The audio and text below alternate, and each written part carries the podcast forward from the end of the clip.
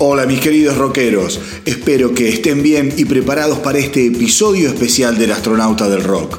Hoy nuestra travesía nos llevará a visitar a una de las bandas más exitosas, influyentes y poderosas de las últimas cuatro décadas, liderada por un frontman implacable y seductor, con una de las voces más reconocibles del universo rockero y con una discografía realmente abrumadora. Tripulación, atentos, porque la cuenta regresiva ya comenzó. Whitesnake, allá vamos.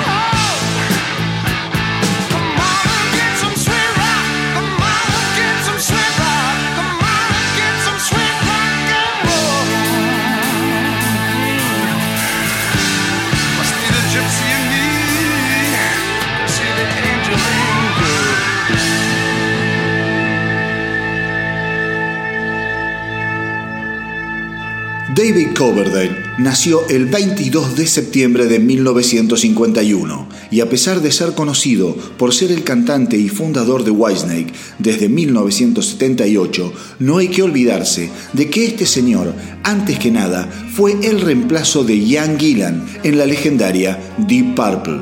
Con una presencia escénica imponente, ya desde sus inicios Coverdale dejó en claro que había llegado al mundo del rock para quedarse más de 40 años después, y con un recién editado álbum bajo el brazo, es evidente que aún a sus 67 años, este rockero de ley tiene cuerda para rato.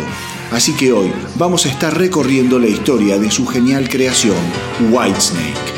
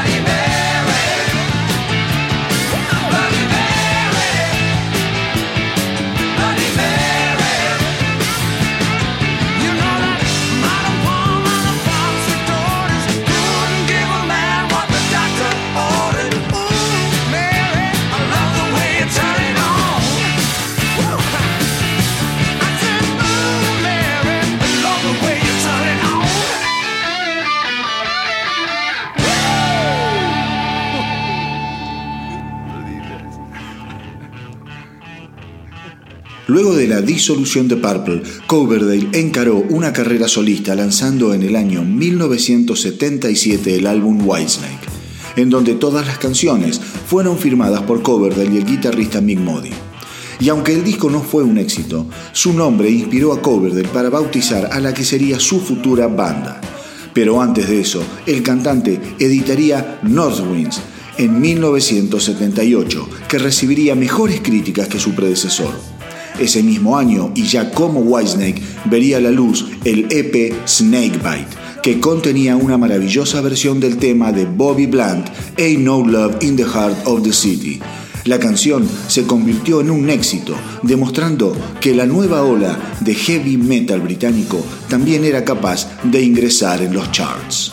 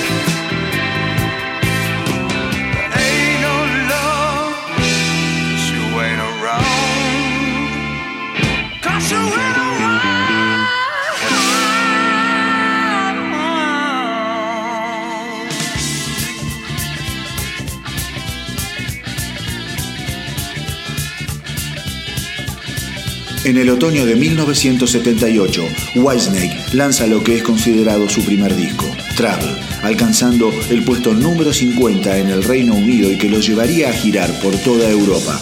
El resultado de esta gira sería el álbum Live at Hammersmith, editado en el año 1979 y que contenía canciones de Travel y también de Snakebite.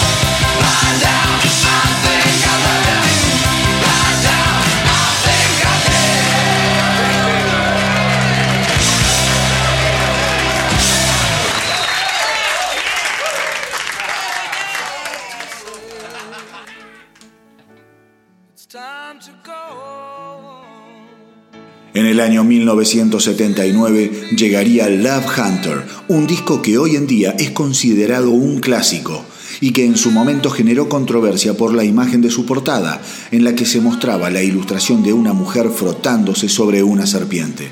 El álbum treparía hasta el puesto número 30 en el Reino Unido, comenzando para Whitesnake una espiral ascendente en la consideración del público masivo.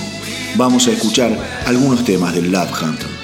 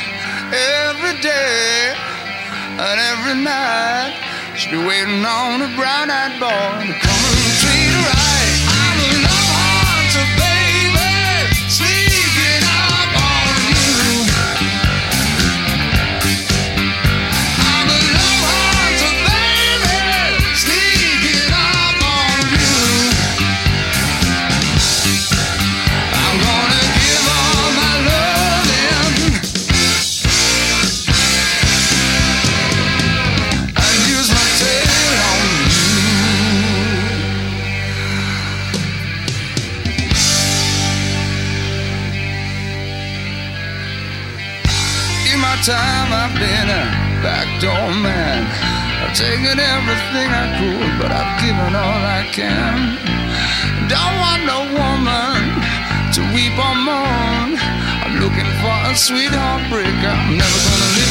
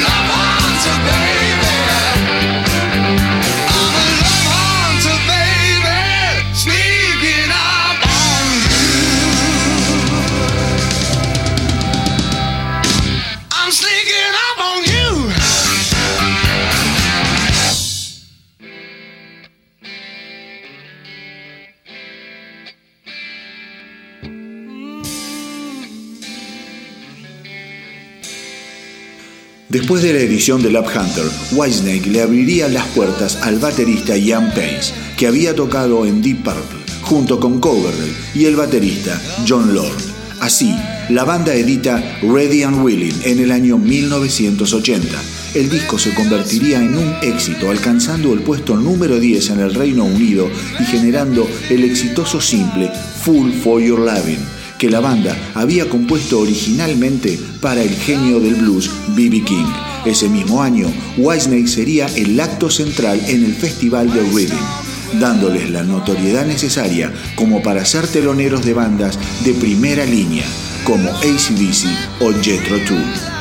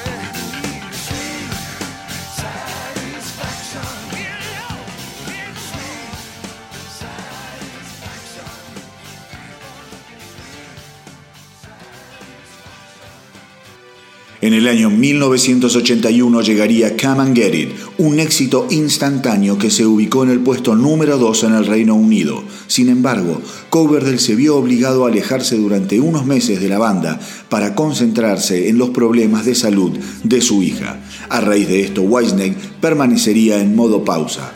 Así que ahora vamos con un poco de Come and Get It.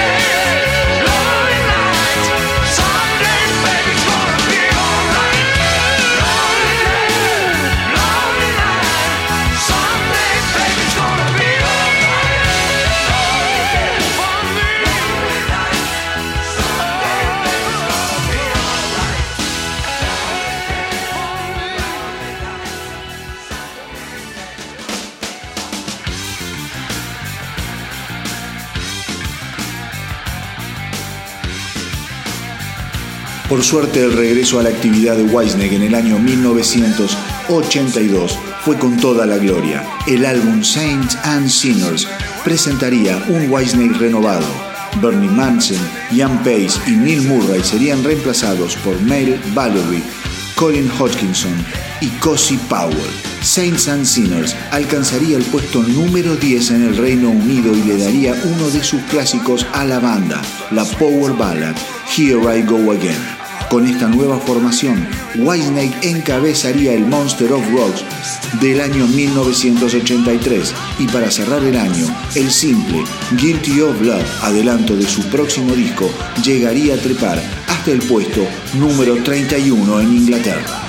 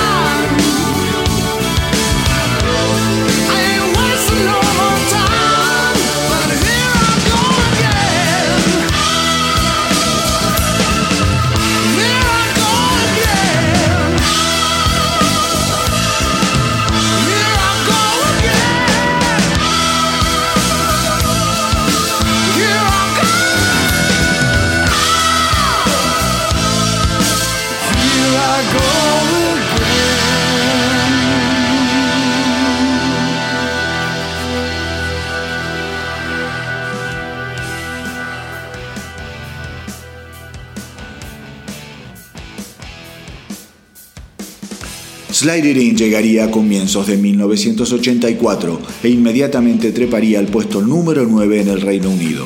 Sin embargo, las críticas estuvieron divididas, basándose principalmente en la mezcla que había tenido el disco.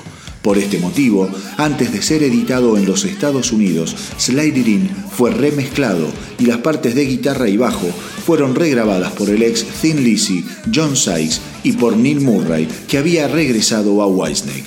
Más allá de los reparos de Coverdale sobre la nueva mezcla, el álbum trepó al top 40 en Estados Unidos y le dio a la banda dos simples súper exitosos, Slow and Easy y Love Ain't No Stranger, además del tema que le daba nombre al disco, Slide It In.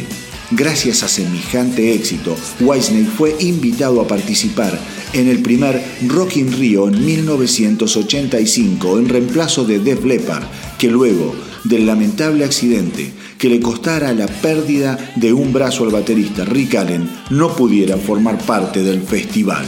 Vamos con Sliding In.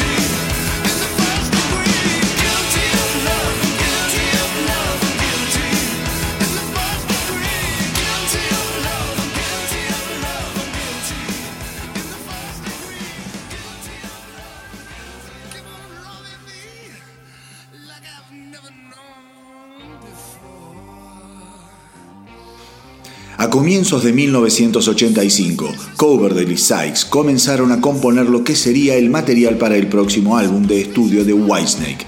El enfoque de las canciones estuvo orientado a generar un sonido más moderno, capaz de acomodarse a las nuevas tendencias del mercado de mediados de los 80, dejando más atrás las raíces bluseras y setentosas que tenía la banda. Poco antes de ser editado, Coverdale despidió a Sykes, y sumó a los guitarristas Adrian Vandenberg y Vivian Campbell.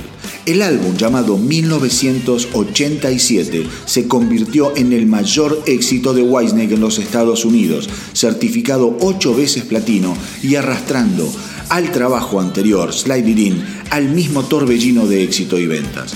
1987 alcanzaría el puesto número 2 en América y el número 8 en Inglaterra. Gran parte de semejante impacto comercial fue gracias a dos Power Ballads, la versión nueva de Here I Go Again grabada originalmente en Saints and Sinners y la que se convertiría en la marca registrada de la banda Is This Love.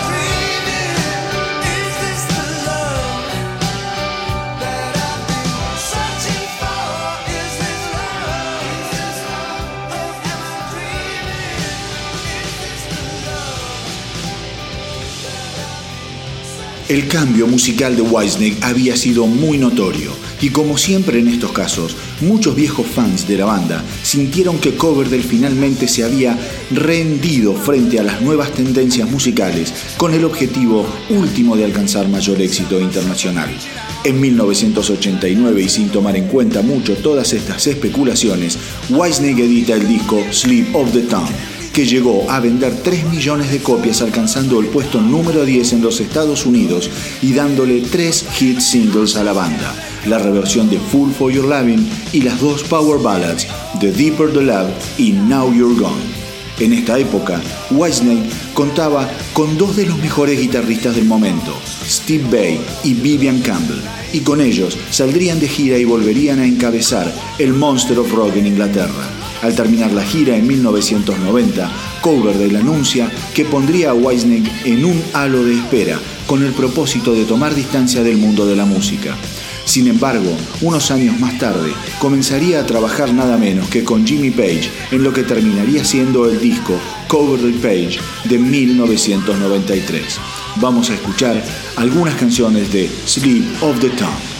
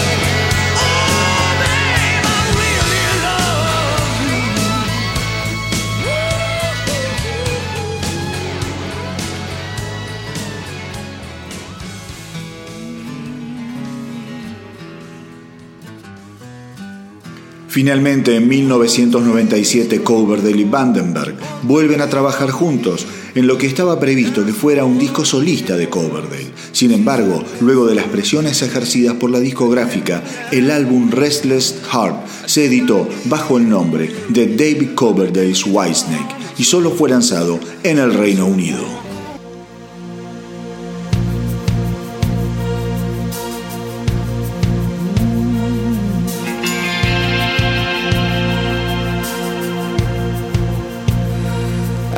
I stand at the crossroad, I see the sun sinking low.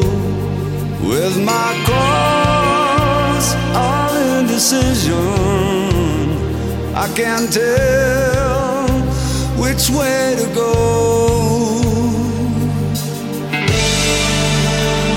Now I have seen seven wonders,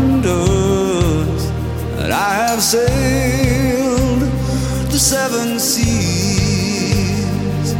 I've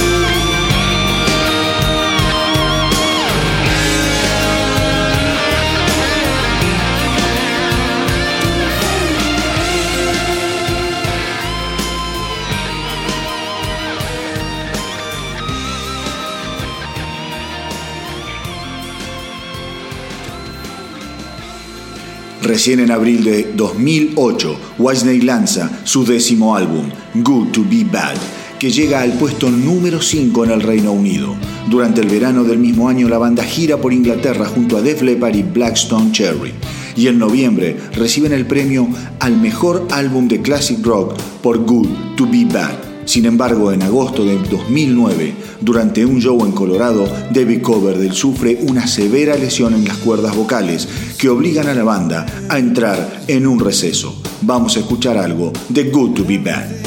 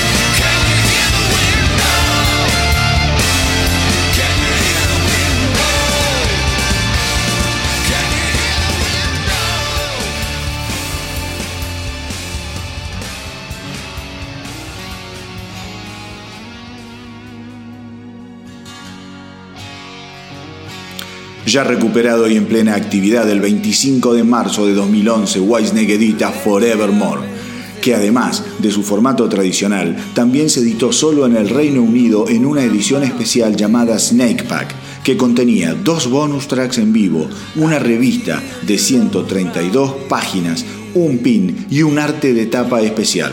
El álbum recibió excelentes críticas y fue apoyado por una extensa gira mundial. Vamos a escuchar algo de este excelente disco, Forevermore.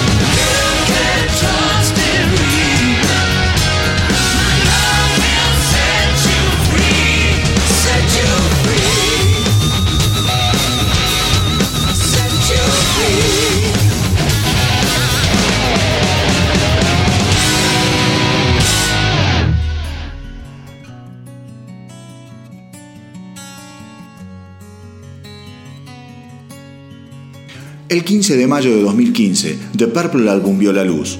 El disco contenía nuevas versiones de canciones que Coverdale había grabado con Deep Purple a pesar de que no se trató de un éxito comercialmente y de que las críticas fueron tibias en general, la banda se embarcó en una nueva gira mundial, más motivados por la edición de sus grandes éxitos de 2016 que por la de su más reciente álbum.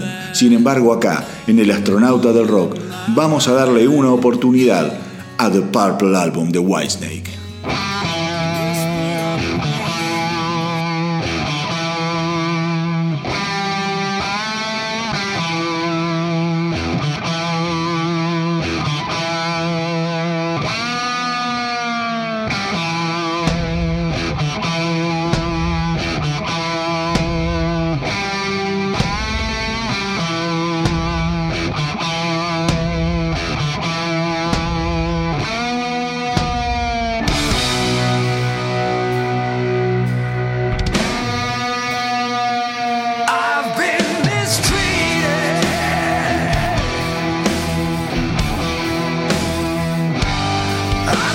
I'm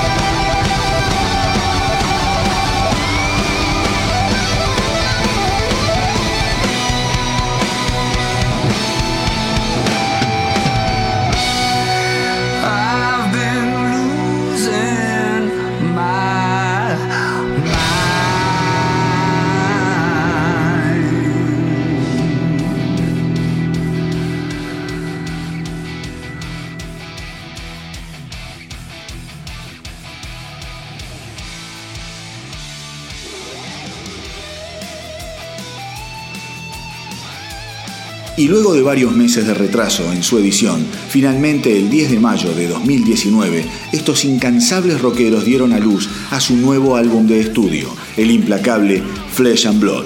Un disco absolutamente imprescindible para todos los amantes de la banda y del hard rock en general. Porque Whitesnake es uno de esos grupos que siempre ponen la vara muy pero muy alta a la hora de encarar un nuevo trabajo. Coverdale ha sabido rodearse a lo largo de su carrera de músicos de primera calidad y eso se nota en cada disco o presentación en vivo. Más allá del recorrido profundo que hicimos en este episodio, les recomiendo también que por las suyas traten de escuchar y fundamentalmente de ver material de Wisnik en vivo. Coverdale es un frontman fuera de serie, como lo demuestran sus más de cuatro décadas de éxito ininterrumpidos. Así que antes de despedirnos de este episodio especial y en profundidad dedicado a Whitesnake, vamos a escuchar algunas canciones de Flesh and Blood. Y recuerden que nos pueden encontrar en Evox, nos pueden encontrar en Spotify, en iTunes, estamos también en Instagram y en Facebook. Y hagan correr la voz, así nuestra tripulación no para de crecer. Chao queridos rockeros, nos vemos en el próximo episodio de El astronauta del rock.